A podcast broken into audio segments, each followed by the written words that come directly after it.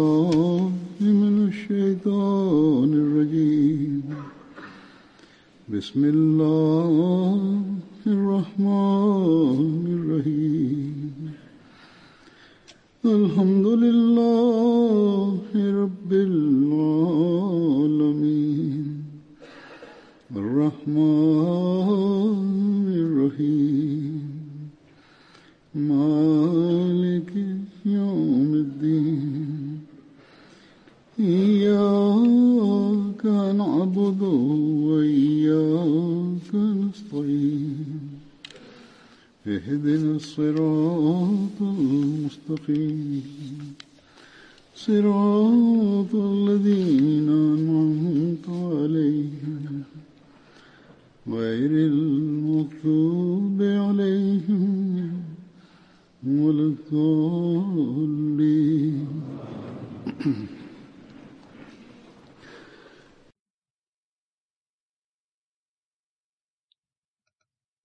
Asim bin Thabit était un compagnon du saint prophète Mohammed sallallahu alayhi wa sallam.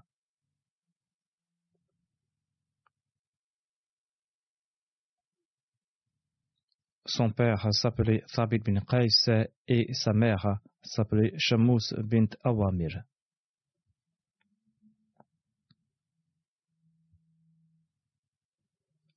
Le saint prophète Mohammed avait établi un lien de fraternité entre Asim bin Thabit et Abdullah bin Jahash.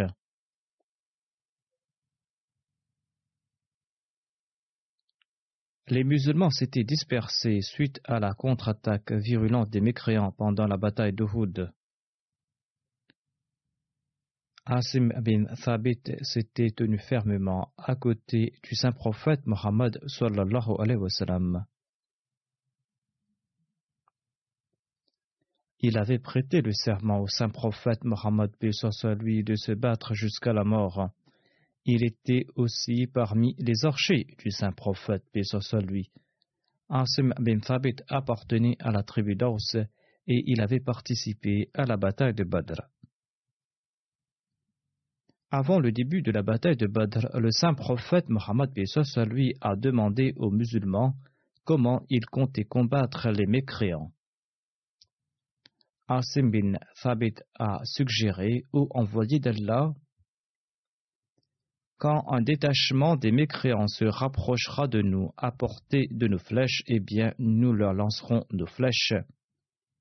Ensuite, nous leur lancerons des pierres quand nous pourrons les atteindre avec des pierres. Asim bin Thabit avait trois pierres dans une main et deux dans une autre main. Ensuite, il a dit quand ils se rapprocheront davantage au point où nos lances pourront les atteindre, eh bien, nous allons les combattre avec nos lances. Quand nos lances vont se briser, nous nous battrons avec nos épées le saint prophète sallallahu a déclaré C'est ainsi qu'on livre bataille. Ensuite, il a ajouté que tout combattant doit se battre selon la méthode d'Assim. À l'époque, l'on se battait avec des flèches, des lances et des épées. On utilisait même des pierres. Ce n'est pas comme aujourd'hui où l'on bombarde des civils innocents pour tuer des femmes et des enfants innocents. Une non-musulmane a écrit un livre dans lequel elle commente que les Occidentaux critiquent les batailles menées par le saint prophète Mohammed sallallahu alayhi wa sallam. Or, lors de ces conflits, du saint prophète, et ça quelques centaines de personnes ou tout au plus mille personnes ont perdu la vie. Les pays développés qui se disent imbus de sympathie pour l'humanité, eh bien, lors de la Deuxième Guerre mondiale, vous avez tué plus de 70 millions de personnes, dont une majorité de civils.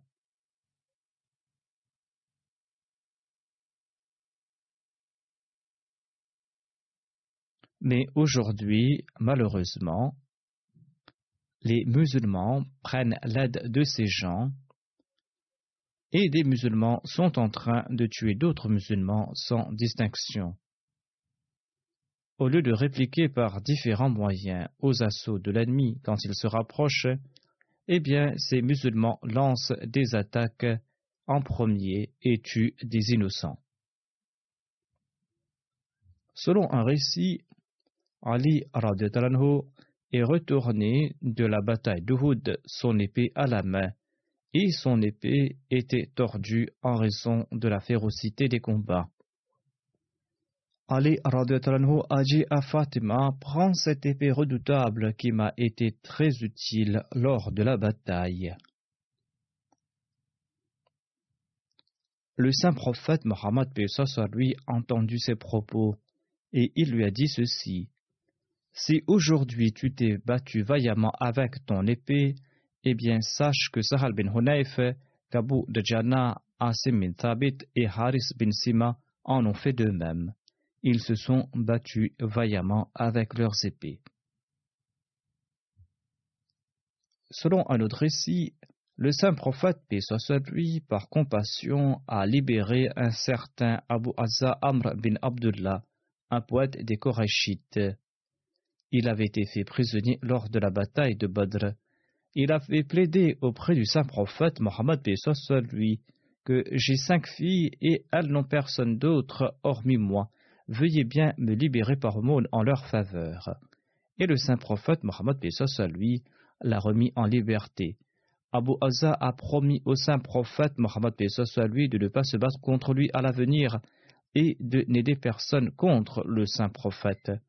Sur ce, le saint prophète, paix lui, l'a libéré sans aucune demande de rançon.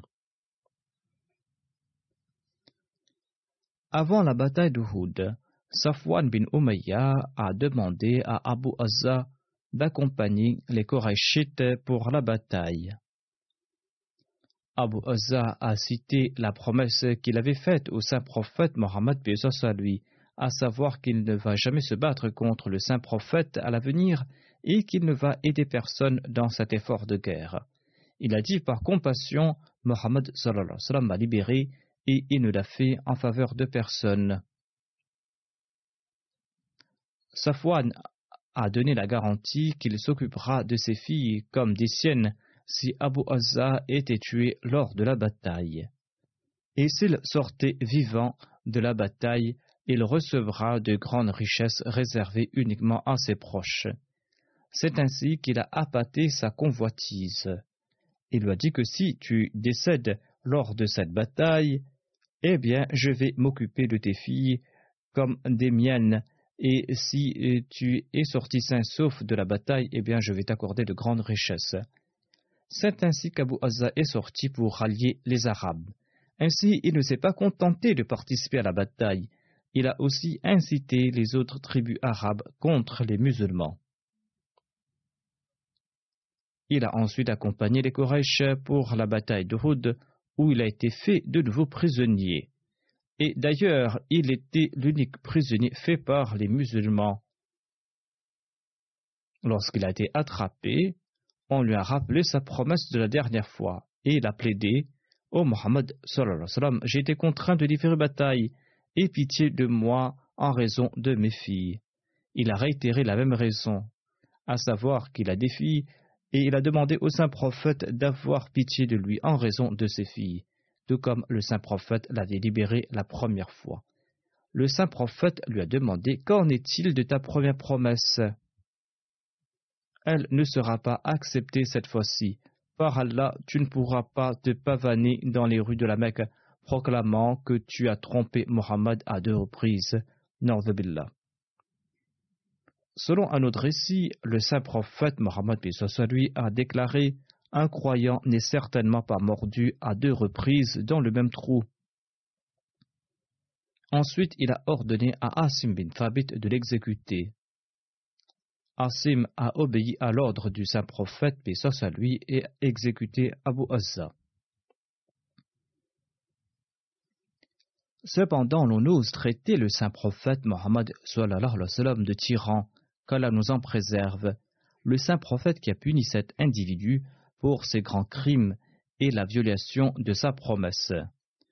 Wilder, le politicien néerlandais, lance ces jours-ci de virulentes attaques contre le saint prophète Mohammed. S'il peut présenter de son pays, de ce monde, un exemple de clémence face à pareil crime, son objection sera valable dans une certaine mesure. Or, ils ne pourront jamais présenter des exemples pareils.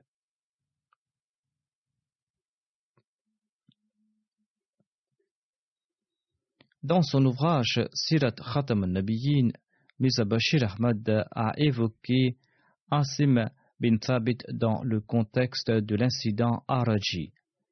Il déclare Lors du mois de Safar en 4 de l'Égypte, le saint prophète, paix soit lui, prépara une expédition composée de dix compagnons avec Asim bin Thabit à leur tête. Il l'ordonna de s'approcher de la Mecque secrètement afin de se renseigner sur les Korachites et afin d'informer le saint prophète à propos de leurs efforts et de leurs intentions. Avant l'envoi de cette expédition, quelques membres des tribus Azal et Khara se présentèrent au saint prophète pour l'informer qu'un nombre important des leurs souhaitait embrasser l'islam et de leur envoyer quelques formateurs pour leur enseigner l'islam. Acceptant leur requête, le saint prophète Mohammed leur envoya l'expédition qu'il souhaitait envoyer sur la mission de renseignement. Or, ces tribus étaient en train de mentir, et ils étaient venus à Médine sur l'incitation de la tribu des Banu qui souhaitait se venger de la mort de leur chef Soufiane bin Khalid. Les Banu comptaient faire sortir les musulmans de Médine afin de les attaquer. La tribu des Banu avait offert en cadeau de nombreux chameaux aux gens d'Azal et de Qara. Quand les traites de ces deux tribus arrivèrent entre Asfan et la Mecque, ils informèrent secrètement les Banu que les musulmans les accompagnaient. Ainsi donc, deux cents jeunes des Banu dont deux cents archers sortirent pour poursuivre les musulmans, et ils confrontèrent les musulmans au lieu dit Araji.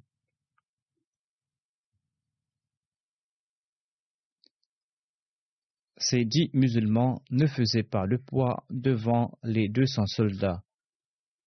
Or, les musulmans avaient reçu l'ordre de combattre en de telles situations ses compagnons grimpèrent sur une colline et se préparèrent à mener le combat. Les koufars, qui n'avaient aucun scrupule à tromper les autres, leur promirent de ne pas les tuer s'ils descendaient de la colline. Asim leur répondit qu'ils n'avaient aucune confiance en leur promesse et qu'ils ne descendraient pas. Et se tournant vers le ciel, Asim supplia Ô Seigneur, tu vois notre condition, informe donc ton prophète à propos de notre situation. Asim et ses compagnons menèrent le combat et ils tombèrent en martyrs.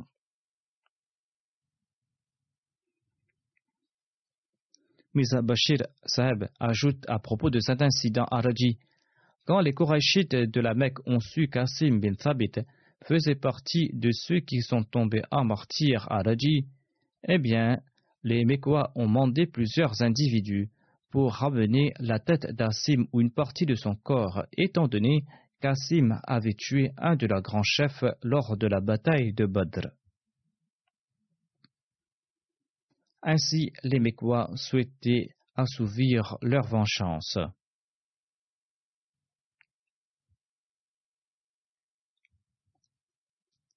Selon un autre récit, Sulafa bint Saad, la mère de celui qu'Asim avait tué, avait promis de boire du vin dans le crâne d'Asim.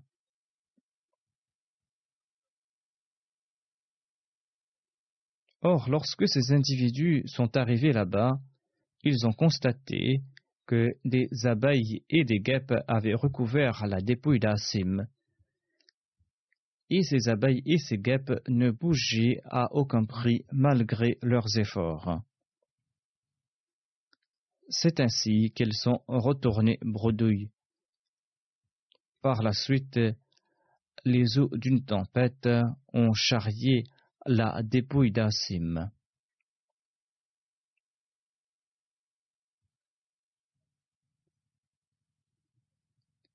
On dit qu'après s'être converti à l'islam, Asim avait promis d'éviter toute chose ayant trait au polythéisme, voire qu'aucun polythéiste ne le touchera.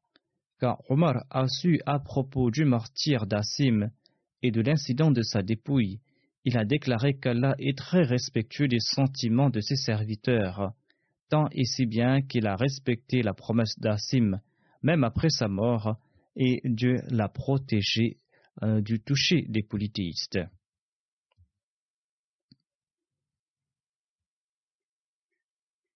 C'est ainsi qu'on a donné le titre de celui qui a été protégé par les guêpes et les abeilles à Asim.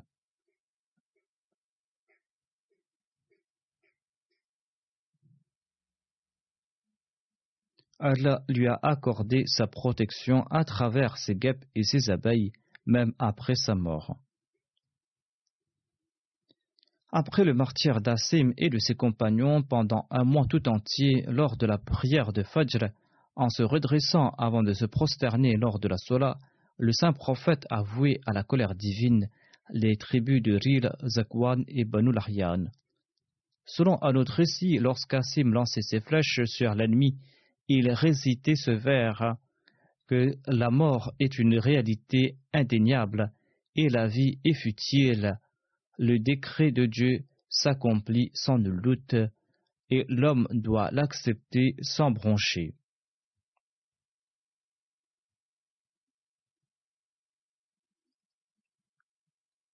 Quand Asim avait épuisé ses flèches, il s'est battu avec sa lance. Quand celle-ci s'est brisée, il a dégainé son épée et il est mort au combat. Le deuxième compagnon que j'évoquerai aujourd'hui se nomme Sahal bin Hunayf Ansari. Son père s'appelait Hunayf et sa mère s'appelait Hin bint Rafi.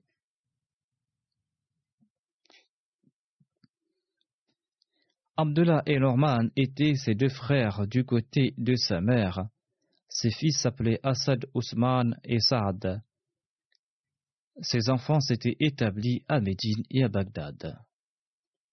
Le saint prophète Mohammed lui avait établi un lien de fraternité entre Sahal et Ali. Sahal avait participé à la bataille de Badr et à toutes les autres campagnes menées par le saint prophète Mohammed sallallahu alayhi wa sallam. Sahal bin Hunayf était un grand compagnon dont la situation financière n'était pas très bonne.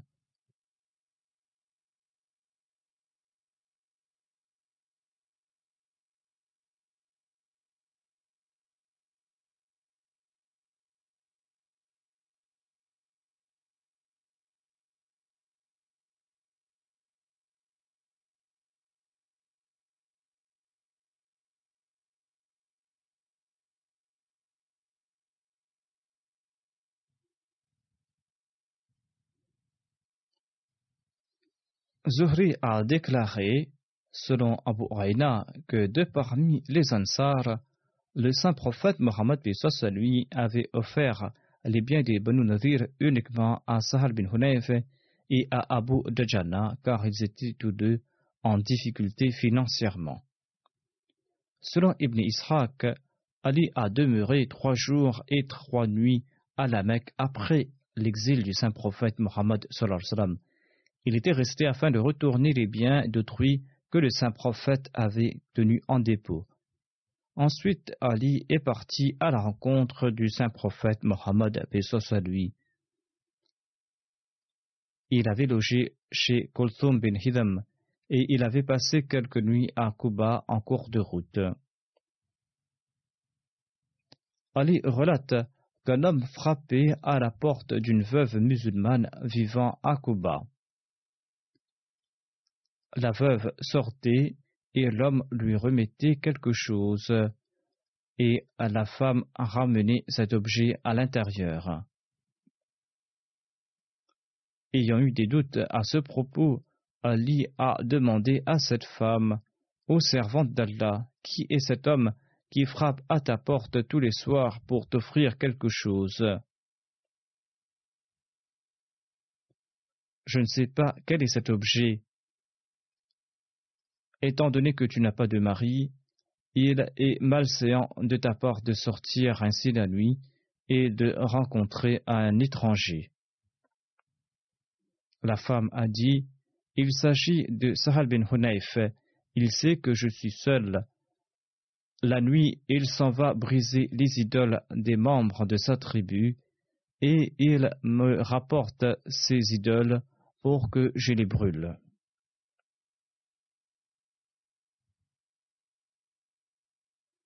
Selon Ibn Ishaq, Ali racontait jusqu'à la mort de Sahal bin Hunayf que celui-ci avait tenté de mettre fin au polythéisme de sa tribu en adoptant cette méthode. Sahal bin Hunayf faisait partie de ces grands compagnons du saint prophète Mohammed lui, ayant fait montre d'une grande persévérance lors de la bataille d'Uhud. Ce jour-là, il a prêté allégeance au saint prophète qu'il combattrait jusqu'à la mort. Sahal bin Hunayf s'était placé tel un bouclier devant la personne du saint prophète. En ce jour où les musulmans s'étaient dispersés, Sahal avait lancé ses flèches de la part du saint prophète Mohammed lui.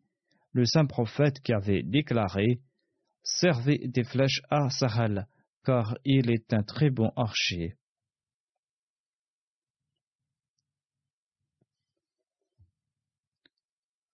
On rapporte qu'il y avait un certain Razoul, un juif, qui maniait très bien la lance. Personne ne pouvait dépasser la lance qu'il avait envoyée. Lors du siège des Nadir, sa lance avait atteint la tente du saint prophète Mohammed Sur ce, le saint prophète Mohammed a demandé à ses compagnons de déplacer la tente.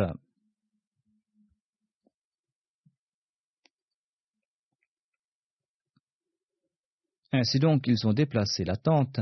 Ali est ensuite sorti pour se mettre à sa poursuite. Razoul et son groupe étaient sortis avec l'intention de tuer un chef musulman. C'est pour cette raison qu'il avait envoyé sa lance. Ali a pu l'attraper et le tuer et a présenté sa tête au saint prophète celui-ci a envoyé Ali à la tête d'un détachement de dix personnes pour poursuivre les compagnons de Razoul. Ils les ont trouvés et ils les ont tués, tout simplement parce qu'ils avaient l'intention de lancer des attaques secrètes. Ali était accompagné d'Abu Dajana et de Sahal bin Hunayf. Ainsi, les musulmans n'avait pas un instant de répit à l'époque. L'ennemi était constamment à l'affût, prêt à lancer une attaque. Ceux qui avaient été tués avaient mérité leur châtiment. Après la conquête de Khaybar, le saint prophète Mohammed lui est parti dans la direction de la vallée d'Al-Qura. Les Juifs y étaient déjà à l'affût quand l'armée musulmane s'est approchée et les Juifs les ont accueillis à coups de flèche. Ils ont lancé des flèches contre les musulmans. Un certain Midam était un domestique du saint prophète Mohammed lui. il était en train d'enlever la selle de la monture du saint prophète Mohammed lui quand il a été tué par une flèche perdue. Le saint prophète Mohammed lui a immédiatement demandé aux musulmans de former leur rang. Il a donné à Sarah bin Obada l'étendard des musulmans et il a donné les drapeaux des autres tribus à Khabab bin Munzir, à Sahal bin Hunayf et à Abad bin Bishr. Les musulmans ont contrôlé toute cette région suite à cette bataille, et Dieu leur a accordé de très grands butins. Le saint prophète Mohammed lui est resté là-bas quatre jours. Il a distribué les butins parmi les musulmans laissant aux Juifs leurs jardins et leurs terres. Il a laissé aux Juifs leurs jardins et leurs terres. Il a cependant nommé un collecteur d'impôts. Voilà comment il a fait montre de compassion à l'égard de ses ennemis. Il leur a laissé leurs terres, il leur a tout simplement imposé un tribut. En dépit de la victoire musulmane, le saint prophète Mohammed lui a fait montre de compassion à leur égard. Selon les traditions de l'époque, on pouvait aisément faire main basse sur les biens et les propriétés de l'ennemi, mais le saint prophète lui a fait montre de compassion à leur égard. Mizabashir Ahmad relate dans son livre Sirat qu'après la conquête de la Syrie, les chrétiens qui s'y trouvaient sont devenus les sujets de l'État islamique. Durant ces jours, Sahal bin Hunayf et Qais bin Sa'd étaient quelque part dans une ville de Qadisiyah quand le convoi mortuaire d'un chrétien est passé devant eux. Ces deux compagnons se sont mis debout par respect.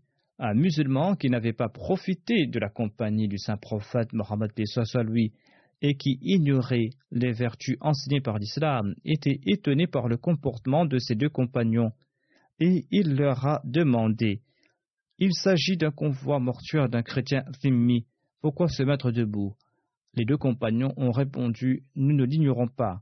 Or, quand le saint prophète voyait le convoi mortuaire d'un non-musulman, il se mettait debout et il demandait Est-ce que Dieu ne lui avait pas accordé la vie? Voilà comment prouver son respect à l'égard de l'humanité et voilà comment mettre fin à toute animosité entre les religions et le saint prophète Mohammed lui a jeté les bases de ses valeurs et ses compagnons ont suivi son noble exemple. Abu Wail relate à Sifin, Sahal bin Hunayf s'est adressé aux musulmans en ces termes Considérez-vous fautifs À Hudaybiyah, nous étions en compagnie du saint prophète Mohammed lui. Nous aurions certainement livré bataille si cela était nécessaire là-bas. Et Omar bin Khattab a dit au saint prophète Mohammed lui avant le pacte de Hudaybiyah. Il a demandé Ne suivons-nous pas la vérité et les mécréants ne suivent-ils pas le mensonge? Le saint prophète a dit certainement. Omar a ajouté Nos martyrs ne sont-ils pas au paradis et leurs morts en enfer? Le saint prophète a répondu Certainement. Et Omar a ajouté Pourquoi donc accepter pareille humiliation en signant ce traité? Pourquoi ne pas partir d'ici jusqu'à ce qu'Allah rende son verdict à notre propos? Le saint prophète Mohammed lui a répondu Ô fils de Khattab, je suis le prophète d'Allah et Allah ne me laissera certainement pas partir à la perdition. Omar est parti voir Abu Bakr et il lui a répété la même chose. Abu Bakr a répondu Il est l'envoyé d'Allah et certainement Allah ne le laissera pas partir à la perdition. Selon ce récit de Bukhari, la sourate al-Fatr a été révélée par la suite et le saint prophète, puis soit lui, l'a récité du début à la fin à Omar. Omar a demandé au prophète d'Allah Est-ce cela la victoire? Le saint prophète a répondu Oui, certainement.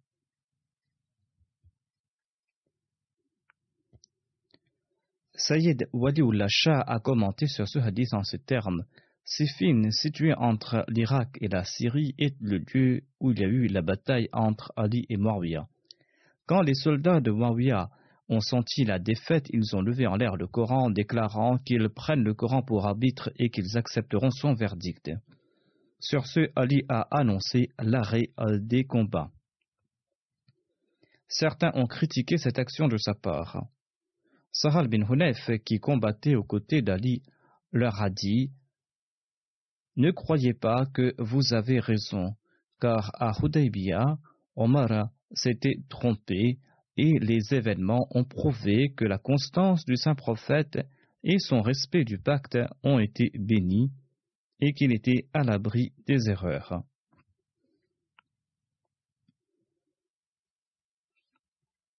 Ce que les gens considéraient être faiblesse et humiliation euh, s'est révélé être source de force et source d'honneur. Et le saint prophète Mohammed a respecté tous les aspects minimes et majeurs du pacte.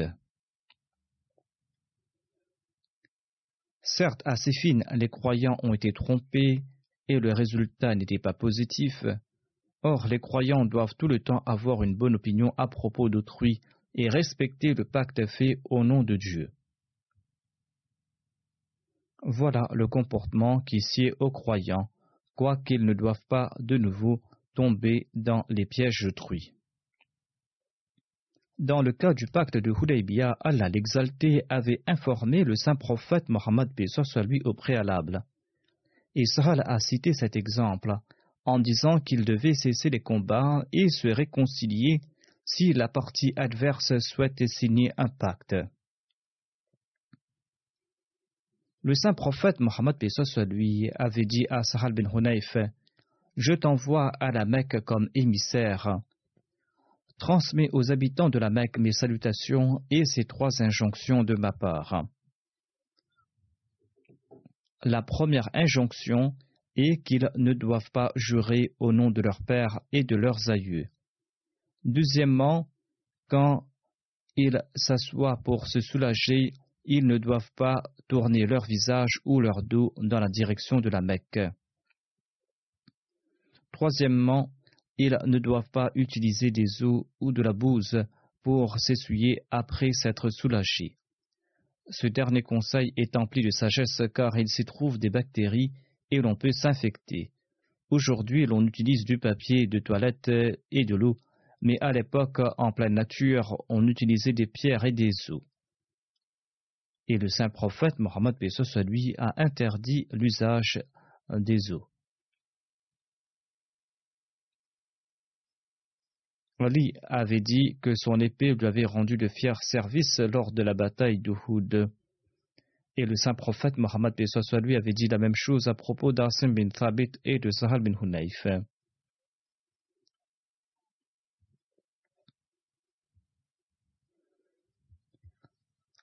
Sahal bin Hunayf était avec Ali depuis l'instant où il lui avait prêté allégeance comme calife.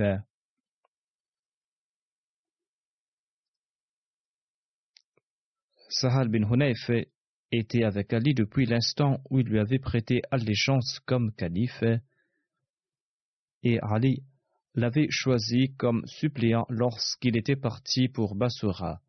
Sahal avait combattu aux côtés d'Ali lors de la bataille de Siffin. Ali l'avait envoyé comme gouverneur de la Perse, mais les habitants lui avaient demandé de partir. Ali l'a remplacé par Ziad, avec qui les Persans étaient satisfaits et ils s'étaient réconciliés et ils ont aussi payé leur tribut. Ils n'ont pas fait partir Sahal bin Hunef parce qu'il était coupable de quelque méfait, car là nous en préserve. Les gens ont des tempéraments différents et chacun a ses particularités.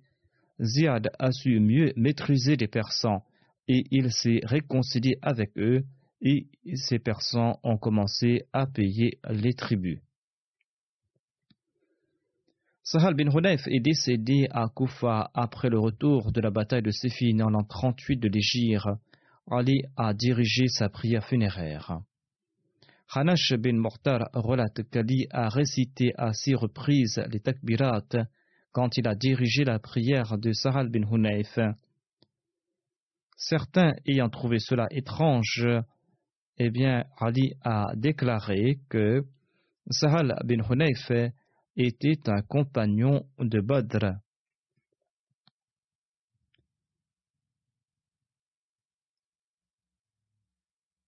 Urza bin Ka'b et ses quelques compagnons nous ont rejoints à Jabana et ils ont dit qu'ils ne pourront pas se joindre à la prière funéraire de Sahal bin Hunayf.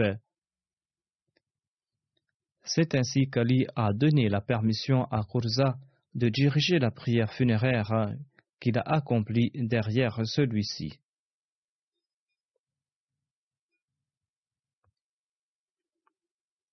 Le troisième compagnon que j'évoquerai se nomme Jabbar bin Sakhar. Il était le fils de Sakhar bin Umayya. Jabbar, accompagné de 70 Ansar, était présent pour le serment d'allégeance à Aqaba. Le saint prophète avait établi un lien de fraternité entre Jabbar et Miqdad bin Amr. Jabbar avait 32 ans lors de la bataille de Badr. Le saint prophète Mohammed lui l'avait choisi pour évaluer les récoltes des dates à Khaybar et ailleurs. Il est décédé en l'an 30 de l'Égypte à l'époque du califat d'Othman.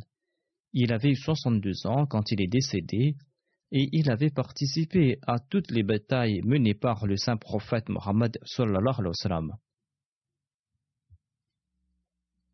Jabbar bin Sahar relate que lorsque le saint prophète Mohammed se dirigeait vers la Mecque, il a demandé qui sera le premier à atteindre Asaya afin qu'il puisse réparer les trous du réservoir d'eau avec de la terre et remplir ce réservoir d'eau. Abouas, un rapporteur, déclare que Asaya est l'endroit d'où le saint prophète nous a demandé de partir. Jabbar a déclaré qu'il accomplirait cette tâche. Le saint prophète, et soit lui, lui a demandé de prendre la route. Jabbar est arrivé à Asaya, il a réparé le réservoir et l'a ouvert et l'a rempli d'eau. Jabbar déclare Par la suite, je me suis endormi et j'ai été réveillé par une chamelle qui voulait s'abreuver et dont le maître tentait de retenir. Il m'a dit de partir vers le réservoir, et là-bas j'ai trouvé le saint prophète Mohammed sallallahu alayhi.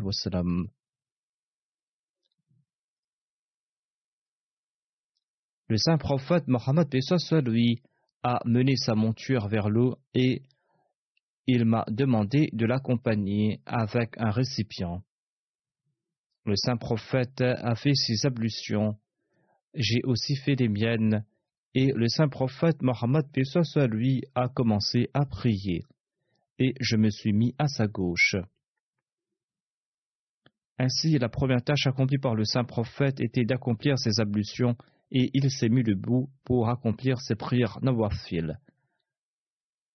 Lorsque je me suis mis à sa gauche, déclare Jabbar, le saint prophète m'a attrapé par la main et m'a placé à sa droite. Jabbar s'est dit qu'il doit aussi prier avec le saint prophète et il s'est placé à sa gauche. Quand deux personnes accomplissent la prière en congrégation, eh bien le fidèle se place à la droite de l'imam. Jabbar ajoute Nous étions en train de prier quand les autres se sont joints à nous.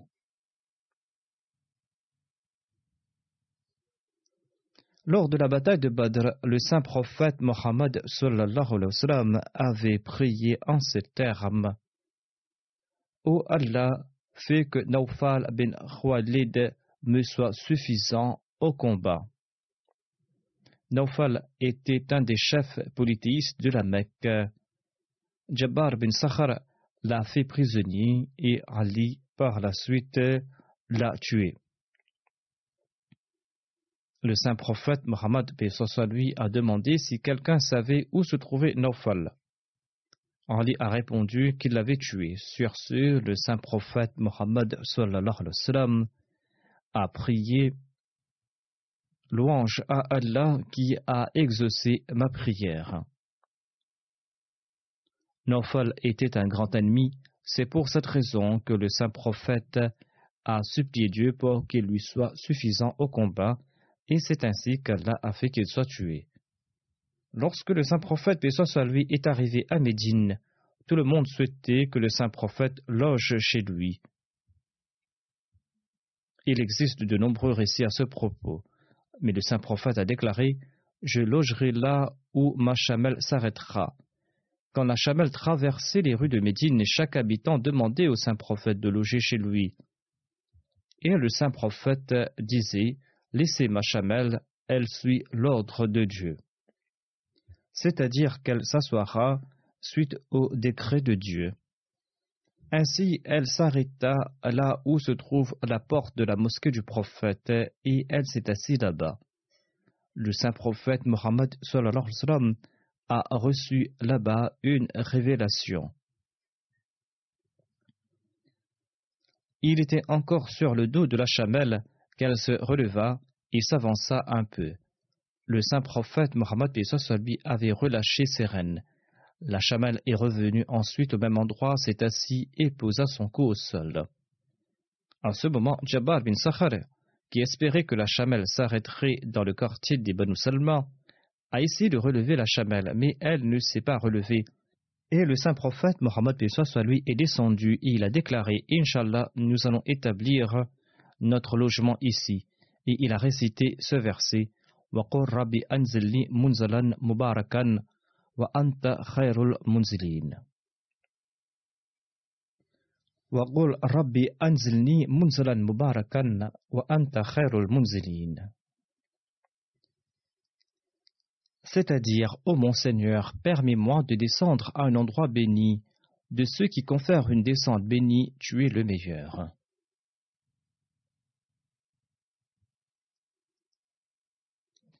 Ensuite, le saint prophète Mohammed lui a demandé Qui est celui dont la demeure est la plus proche? Abu Ayyub Ansari a répondu au prophète d'Allah Voici ma maison, voici ma porte. Nous avons placé la selle de votre chamelle à l'intérieur. Le saint prophète Mohammed lui a dit Très bien, préparez l'endroit où je pourrai me reposer et il est parti préparer l'endroit où le saint prophète allait se reposer. Charles bin était un homme très âgé et un grand mécréant. Il était très rancunier à l'égard des musulmans. Un jour, il est passé à un endroit où siégeait une communauté de musulmans qui discutaient. Lorsqu'il a vu leur fraternité, leur unité et leur entente mutuelle, et lorsqu'il a constaté qu'ils étaient assis ensemble et ils discutaient dans une ambiance joviale, eh bien, cela l'a fort troublé.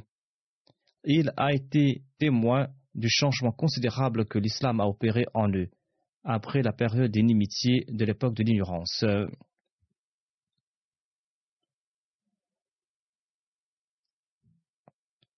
Avant cette atmosphère de réconciliation, ils étaient des ennemis les uns des autres, mais grâce au changement que l'islam a en eux, ils ont pu se réconcilier et ils ont fait preuve de fraternité Charles bin Kais était très en colère en voyant cette scène.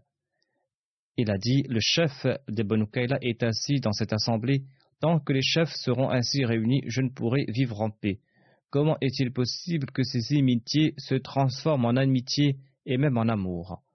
Il a ordonné à un jeune juif qui l'accompagnait d'aller s'asseoir avec ses musulmans et d'initier une discussion au sujet de la bataille de Boath et des circonstances la précédant et de parler du mal que les gens de ces deux tribus disaient les uns à l'égard des autres dans leurs vers. Le juif est parti là-bas et il a rapporté les paroles d'une tribu à l'égard de l'autre en temps de guerre. Et cela a ranimé les rancœurs enterrées et a fait ressurgir les souvenirs de cette période d'ignorance.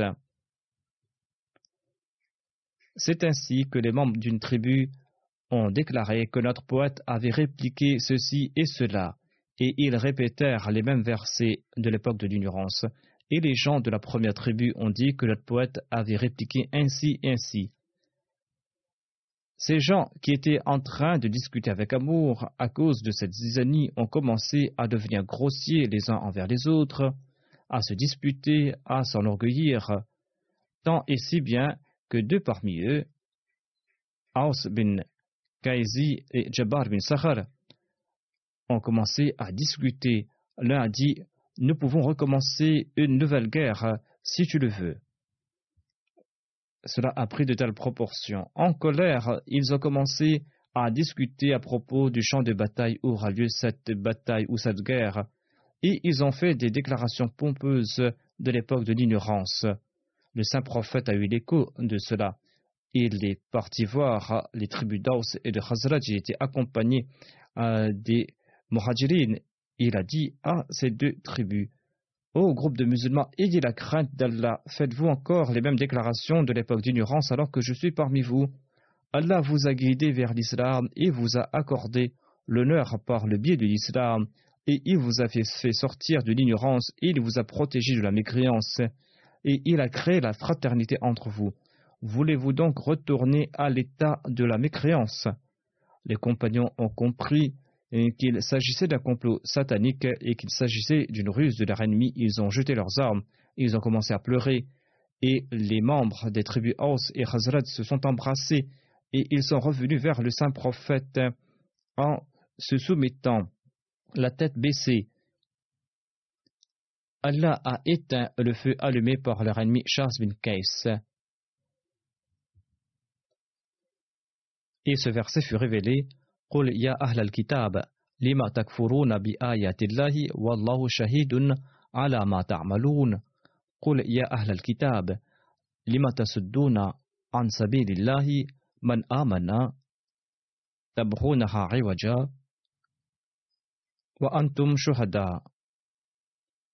وما الله بغافل عما تعملون. Dit aux gens du livre, pourquoi refusez-vous les signes d'Allah alors qu'Allah est témoin de tout ce que vous faites Dit aux gens du livre, pourquoi empêchez-vous les croyants de suivre le chemin d'Allah en cherchant à le rendre tortueux alors que vous en êtes témoin et Allah n'est pas inattentif à ce que vous faites. Aus bin Kazi et Jabbar bin Sakhar et leurs compagnons avaient fait ces déclarations similaires à celles de l'époque de l'ignorance en étant bernés par Charles bin Kais Et ce commandement fut révélé au sujet de ces personnes. Ya ayyuhallazina amanu إن تطيعوا فريقا من الذين أوتوا الكتاب يردوكم بعد إيمانكم كافرين وكيف تكفرون وأنتم تتلى عليكم آيات الله وفيكم رسوله ومن يعتصم بالله فقد هدي إلى صراط مستقيم Ô vous qui croyez,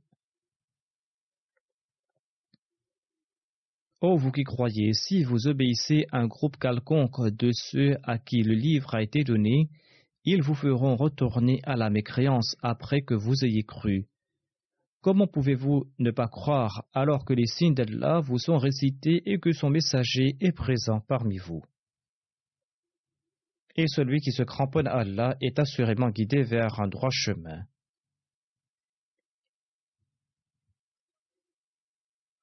Tel était l'état des mœurs des compagnons. Ils ont été influencés par Satan, mais lorsque le saint prophète Mohammed lui les a mis en garde contre l'époque de l'ignorance, eh bien, ils se sont calmés, ils se sont réconciliés et ils ont fait preuve d'amour et de fraternité.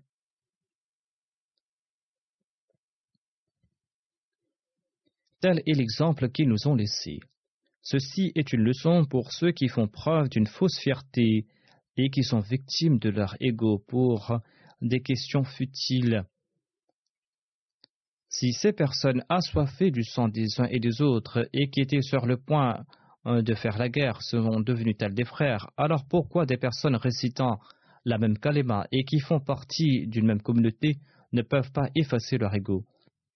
Dans de nombreux cas, en raison de cet ego démesuré et des rancunes et des mésententes, ces disputes durent des mois, des années. Certains jeunes m'écrivent que, en raison de ces rancunes familiales, la nouvelle génération n'arrive pas à se réconcilier. Et tout cela en raison des adultes. Ces adultes doivent faire preuve de raison et d'intelligence. Grâce à cet enseignement d'amour et d'unité, il a fait en sorte que nous soyons comme un seul peuple, et nous devons donc rester unis comme un peuple et nous ne devons pas être victimes de notre ego, de cet ego trompeur. qu'Allah accorde la raison à tout le monde. Selon un récit, lorsque Omar expulsa les Juifs de Khaybar, il partit vers Khaybar accompagné des Ansar et des Muhajirin, parmi lesquels se trouvaient Jabbar bin Sakhar et Yazid bin Thabit. Tous deux partaient évaluer le prix des récoltes et ils ont préparé la part de tout un chacun en fonction de la répartition qui avait déjà été faite lors du partage de la vallée de Goura. Omar accorda leur part aux compagnons et il donna également une part à Jabbar bin Sakhar. Tels étaient ses compagnons, qu'Allah exalte continuellement leur rang.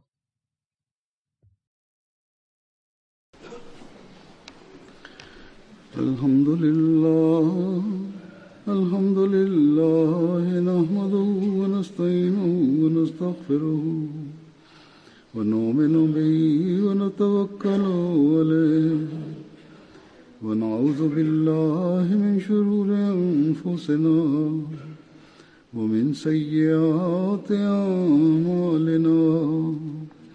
من يهده الله فلا مضل له ومن يضلل فلا هادي له.